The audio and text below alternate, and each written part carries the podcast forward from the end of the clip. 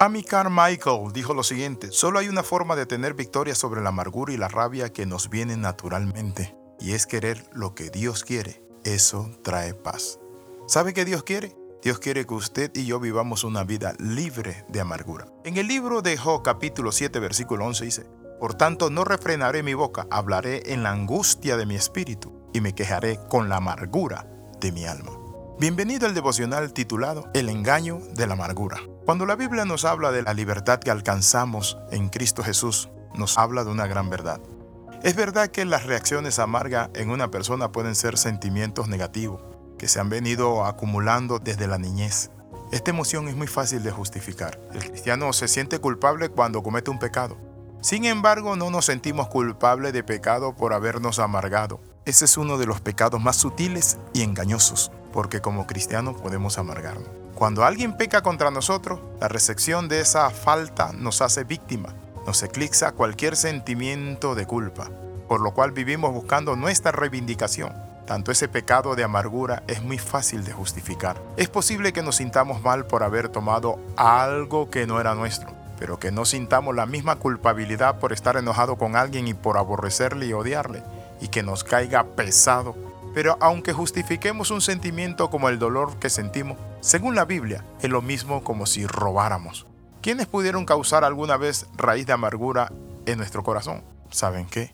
Nuestros padres. El trato que nos dieron nos trae malos recuerdos y sentimos un gran sentimiento o resentimiento contra ellos. A la vez no hemos podido perdonar aquella ofensa que nos hizo entregar el corazón, que nos hizo llorar cuando te divorcias, cuando eres engañado cuando tus sentimientos son burlados, pero también nuestros hijos pueden causar amargura.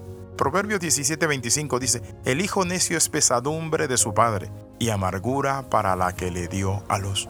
¿Cuántas madres amargadas por sus hijos? O quizás un hermano que nos hirió profundamente. Una persona de la iglesia, su conducta nos exaspera pues no olvidamos la discrepancia que tuvimos con ella o con él y no la tragamos. La amargura es la forma en que nos castigamos por los pecados de otras personas. Eso dijo Maxona Tiguayo. Un amigo puede también causar amargura, la persona que se burló de nosotros. Pero también circunstancias como el hecho de no hablar, de no comunicarme. Mire lo que dice Job capítulo 7, verso 11. Por tanto no refrenaré mi boca.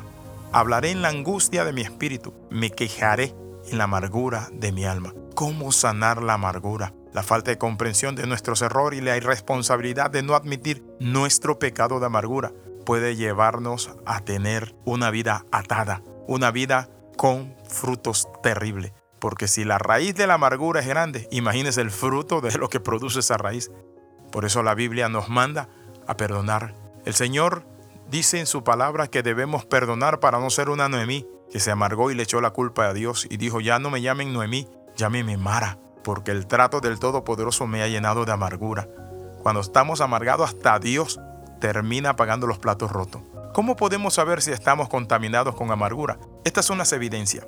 Si hay alguna cosa que constantemente te perturba, si piensas en vengarte de alguna forma por el mal que te han causado, si constantemente recuerdas los detalles más pequeños de esa ofensa, si odias o aborreces a esa persona, si te sientes ofendido y consideras que tienes razón de estar resentido y perturbado, si tienes reacciones airadas por motivos insignificantes, si cuando lees la Biblia aplicas sus enseñanzas a otras personas. Todos sabemos los efectos de la amargura, roba el gozo de Dios. La Biblia nos dice a nosotros que nos roba la paz, porque una persona amargada no puede tener gozo, paz, amor, benignidad, mansedumbre, templanza y fe. El fruto del Espíritu se aparta de él, porque él vive simplemente con algo en su trono venganza, odio, me hicieron esto.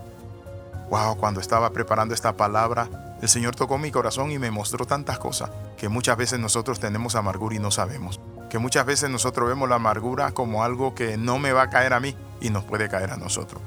Por eso tenemos constantemente que cuidar nuestro corazón, desatar y perdonar. Por eso en el Padre nuestro Jesús fue enfático cuando dijo, Oraréis así, Padre nuestro, perdona nuestras ofensas, así como nosotros perdonamos nuestros, a nuestros deudores. Eso significa que debemos tener un corazón libre de amargura. ¿Por qué? Que Jesús mismo también enseñó, bienaventurados los de limpio corazón, porque ellos verán a Dios. Cuando nosotros no tenemos amargura en el corazón, el corazón está limpio.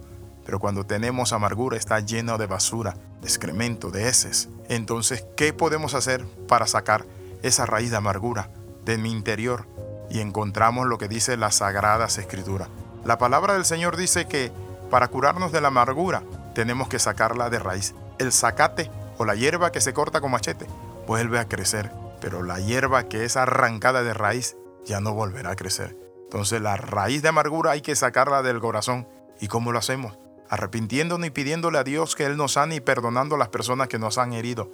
El doctor Jaime Mirón, en su libro La amargura, decía lo siguiente, la amargura es el resultado de sentimientos muy profundos, quizás los más profundos de la vida. Por lo general el ofendido considera que la ofensa es culpa de otra persona, y muchas veces es cierto, y razona. Él debe venir a pedirme disculpa, dice, y arrepentirse ante Dios. Yo soy la víctima. Sin embargo, Dios manda, alejen de ustedes la amargura y las pasiones, los enojos, los gritos, perdonen, desaparezca de entre ustedes todas esas faltas que le han cometido. Sea quitada de ustedes toda amargura, enojo, ira, gritos, insultos, así como toda malicia. ¿Quiere en esta hora usted salir de la amargura? Ore conmigo. Padre, en el nombre de Jesús, yo renuncio a esa vida de amargura y de rencores, de cosas que me han hecho, que me han lastimado y me han dañado. Oro y desato y perdono a todos los que me han lastimado. En el nombre de Jesús. Amén y amén. Escriba al más 502 42 45 60 89. Le saluda el capellán internacional Alexis Ramos. Bendiciones del Dios del cielo.